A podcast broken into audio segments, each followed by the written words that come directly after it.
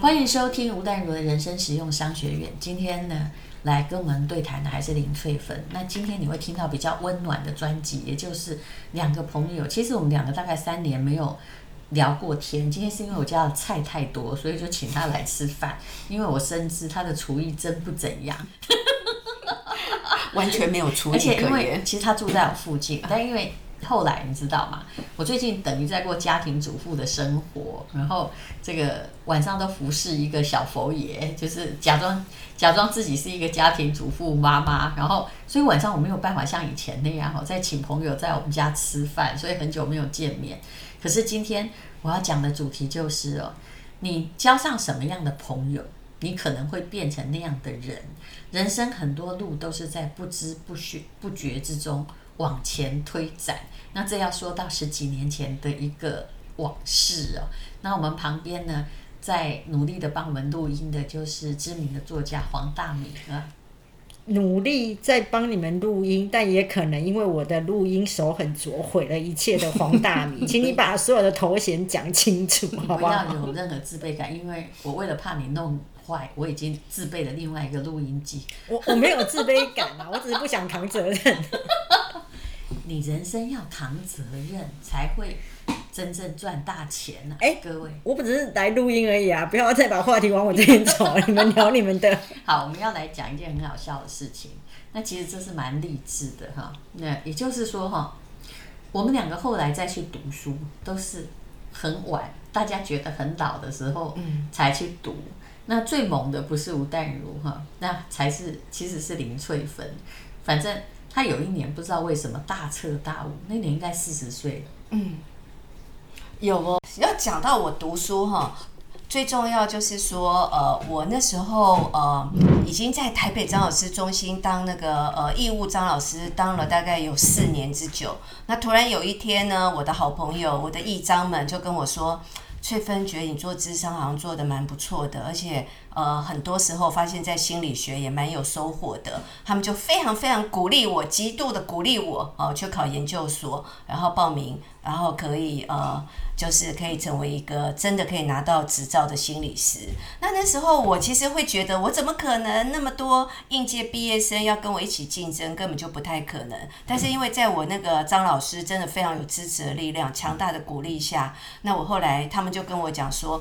分析给我听，我后来发现我这个人蛮常从从善如流的。像嗯，我的伙伴们就分析给我听，他说我们学校是第一届，标准还没有定定，所以你去考吼，虽然你不是本科系的，你也不是相关科系的，但没关系，第一届可能你会考上哦。那我就在这种不是从善如流，你是发现了机会，我就立刻觉得哎，好像真的有机会，我就去考。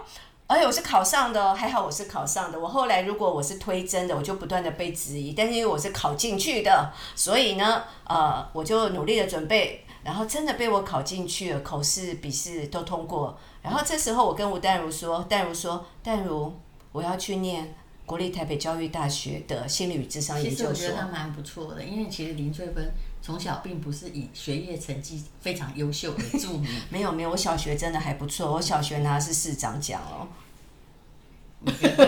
然后继续了，其实也很不错了。还啦，他其实都还不错，他中三的，对不对？嗯，不是不是，对不起，没事，反正那都不重要。反正其实对我而言，我觉得他也不算是那种很勤奋读书的人。嗯，然后他竟然考上了研究所。对，那本来我们两个常一起混。虽然那时候我好像结婚了，但是他就常来我家吃饭，因为我煮饭呢，他老公也不爱吃。那林翠反正厨艺不佳，所以他我煮什么他都觉得还可以。所以后来我就发现说，完了，没有饭友哎、欸，嗯，你知道，他就去读书了，很忙哎、欸。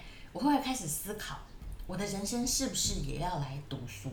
所以哎，我开始问自己说，那林翠芬去读书，也没有人可以逛街哈，那。其实真正的值得交的朋友也不多，然后你知道吗？跟某些人如果喝下午茶，他下午茶永远讲的是那些话题，你会由心里对自己的人生生出的厌倦。于是我那时候想说，那我缺乏什么？刚好又遇到一个郑红宇，你知道郑红宇哦，他是念政大的 EMBA，而且他一直在告诉我，那时候我跟他一起主持节目，他跟我说念那个他人生有多少的。多大的影响。然后呢，他又出了一本理财书，非常畅销。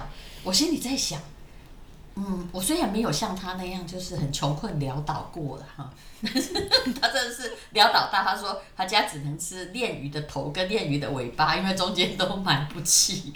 然后，可是呢，我就心想说，哎，他一个人，我觉得他也不是还普通啊，不算很有学问。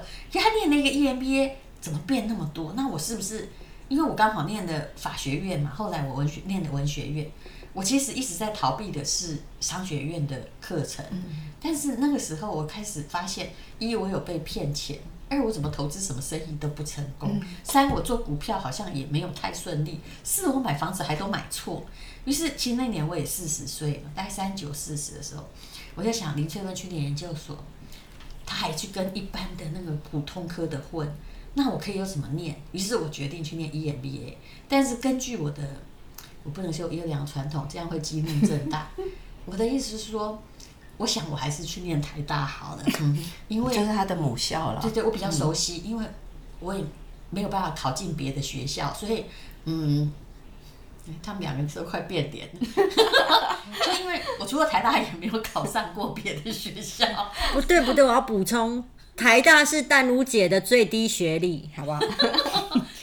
这也是真的。对不起哦，这是你让一个那抗战老兵嚣张一下，那联考老兵。结果后来我就想，我去考台大 EMBA。其实我那时候连固定成本、变动成本哈，我真的都不知道是什么哎。我的数学不算差，但是不不。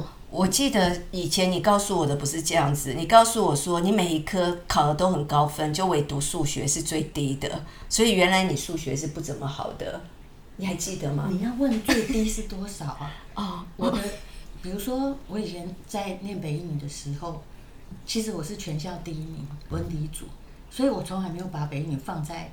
真正的眼里，因为我记得我模拟考的时候，后面跟着一千个，那我知道，因为我是一一零多少个，就是一一千多个考文组的第一名，那我其他的都接近满分，就是数学好像考七十几吧。啊、哦，我知道，你是相对论，我是相对论，所以我常会遇到一些误会。有时候人不能太谦虚，比如说有时候你遇到一些误会的，他说啊，我其他都差，但数学是很好的。那你如果跟我一届。同一届你就惨了，因为我还考了七十几，你可能最好就是五十，对不对？因为我记得我好歹有考高标准的两倍，所以我的差，好啦，现在你不要说我数学差，其实我以前在北一女的时候还参加过奥林匹亚数学竞赛，只是因为我是我们学校选出的第二十四名，我没有去考，因为。我觉得二十四反正也不会，你知道也不会为学校争光，所以我那天我就翘头了。哎、欸，其实后来我今天听你这样说啊，我还有一点吓一跳哎、欸，因为你一直告诉我你数学很好，但你看哦，我的刻板印象一直停留在带我数学很不好的状况下，所以我一直在想说，哎，他怎么头脑突然变得这么厉害？在我的。嗯，那是我的谦虚之词，对。所以有些时候要分清楚那样子，不要真的以为他真的数学不好。在我所有科他真的不好。好啦，相对论，相对论。所以有时候哦，我们听别人讲话要知道那是相对论，因为我们不知道相对论。不好意思，我能够去跟唐凤比说那个什么好吗？对不对？所以他会说，他可能会告诉你说，哦，我的中文算不好，但他其实还是很好啊。不过这边啊，我会跟大家讲啊，这叫 做资讯更好啊，这叫做投射，因为我们常常会用我们自己去。当别人跟我们说他哪一科不好的时候，我们就会投射自己哪一科不好，那一科不好的就跟他以为他跟我们一样不好，其实他比我们好很多。然后他是跟他自己比，那我们是用他的成绩来跟我们自己比，好吧？这个就讲到，其实什么事情都不要投射到自己身上，对，对，以免你的认知世界、你的客观会产生偏差。对，因为有些时候，你跟我差不多考一段从同差不多那个年代的联考嘛，你就知道高标两两倍。其实算不错，所以有时候高标准平均高标准两倍，但对我而言真的挺不好的，因为人家我有满分的啊。所以你看嘛，有时候我们如果万一投射自己的状态到别人身上的时候，别人的状态其实跟我们不一样。是啊，这我们也不能跟那个唐凤比呀、啊，人家真的智商很高，对不对？好，那无论如何，那我我后来学习的就是，也不要吹嘘自己的厉害啦，就是。你人家成功都有人家的成功的理由啊，那你不要去嫉妒人家，你反而要参照他成功之处。我刚刚讲到的就是去考这个 EMBA，那我就只好再把我高中数学重看一遍，因为我们那个时候还要考数学。其实我的悲剧是，我一直觉得我数学在我所有科目中是比较不好的，所以我一直在逃避。但没有想到，我前面考台大 EMBA 跟后面考中欧国际工商学院，真的要命，我们两个都要考数学。我真的重新把高中三年数学再拿出来弄一遍。然后那时候我在念的时候最好笑，就是我去考中欧的时候，那数学真的很难呢、欸。嗯、我就还是我想到一个方法，就是发给我台大 EMBA 那些台大医学系的医生，因为他们一定是以前数学很好，嗯、因为我们的数学要跟台大医学系比一定很差。就在他们看诊的时候，我就发给他说：“哎，同学，你一定数学比我好，不然怎么会考到台大医学系？请你帮我解一下。”哦，他们都解题解很久，也不好意思告诉我。他们有的还去问别的同学，你知道吗？早就忘了吧？没有，他们其实聪明的人，因为数学是一个逻辑，不太会忘。反正总而言之，后来我考上了。那我后来自己归咎一个结果，很好笑，就是因为林翠芬去念心理研究所，激发了我说我真没朋友，于是我就只好去念 EMBA。没想到呢，我有时候觉得哈，我还是相信上帝的力量，他开了一扇窗。突然让我发现，我本来真的很傻，就什么东西都不懂。然后我只是想要去学理财和学怎么样管理账户，不要被别人骗钱。进去才发现说，嗯，台大 EMBA 都不教这些。嗯，那时候认识好多朋友哦。对。我记得我刚念研究所的时候，非常多的启发。对，我发现你那时候有呃，所有的好朋友、同学们啦，同学们或学弟学长、学弟们，嗯。对，全部都是呃知名的企业的，或者是说自己本身工作就还蛮有成就的。而且我会从，我觉得我人生唯一的好处是哦，我不会去嫉妒别人。你身上，你看到我脸上就知道，今天就算黄大米变成排行榜第一名 Podcast 的，我也不会觉得怎样，我会觉得我有功劳。哎，这个我要补充哦，因为我我觉得那一天的演算法一定出了什么问题。我觉得有自信。我觉得淡如虽然不会去嫉妒别人，但是他会去研究别人。对，我觉得他会去研究说他是怎么成功的，或是说，哎，他做了什么东西，或是他做了什么事物，让他今天可以走到今天这里。他是怎么成功的？他会去看他的路径，或者他会去看说他有哪一些元素去帮助这个人成功的。还有，我还有个好处就是说，我看人绝对不是因为他有钱或他怎么样，因为你要温饱，我自己也很行。我会去看一个人的本质，就是说，诶，他聊不聊得来，或者是其实人的善良是看得见的。我一直这么觉得，所以在商学院跟我最好的人是当然了，里面都不会没有成就，可是。并不是那一些每天在讲你好话的人，也不是最有钱的人，而是你的行事原则，其实同学间很容易被看见。那后来我去学到商学院去，虽然没有人教我理财，但是我还真的学会。我为什么会发现说哈，商学院是一个吊诡的存在呢？因为所有的老师教商学，商学就做生意，做生意就是要赚钱，不是吗？嗯，好。对，但你要有企业使命，但你还是要赚钱。没有赚钱，你哪里支撑得了你的企业使命？结果有一次，我记得一个做教我期货，我那时候是真正第一次什么 input output，我我是真的不懂，我是一张白纸去学商学院的。其实我那天就看那个老师很和蔼，我忍不住问一个问题。我老师问我们有没有问题，我就问老师说：“老师，你这个道理都讲得很好，你这辈子有没有玩过期货？”你知道那个期货老师被我问的。愣了一下，然后他就说：“期货那么危险，我从来没有玩过。”我心里想说：“哇，老师，你你教了十几年书哎，你没有玩过期货，所以我就开始思考一种吊诡。但是我们其中有一个商学院老师，台大商学院，他非常诚实。我的有时候有时候你诚恳的承认自己的不足，嗯，你反而能交到朋友。这个老师就是我们很多人很喜欢跟他当朋友。”而后来哈，也有很多企业请他当顾问，你知道吗？这个是有好处的。这个老师他比较诚恳，他就会，我记还记得，所以他很好笑。他讲课讲的这个很很动听，讲完之后，你知道他说什么吗？他就看着我们说：“其实我跟你讲，你如果不相信我也没关系。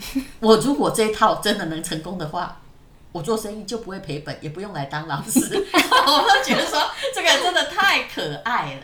所以，真正一个人是怎样？就是说，你有学理的基础，又在实物上站得扎实，嗯、这才是真正的。所以，他也从学生之间的实物得到很多好处。但是，有一些评价就是一直你会觉得说，上课老想翘课，因为你知道，人年纪大之后，时间都宝贵，不是交出去的钱贵，而是我们的命也很贵。有些老师就是他为了怕商学院的学生挑衅他，因为我们是会告诉他说，这一套在实际上有很多这种人呐、啊，然后他就一直不面对学生，也不让你发问题，自己把你当大大学生一样这样讲。那当然啦、台大本身比较没有教师的评鉴机制，可是后来我再过十二年之后，十年了，但是念中欧的时候有。好残酷。念完之后马上知道老师被评几分。所以老师本身也是一个商品如果他的评价太低商学院就不要聘雇他。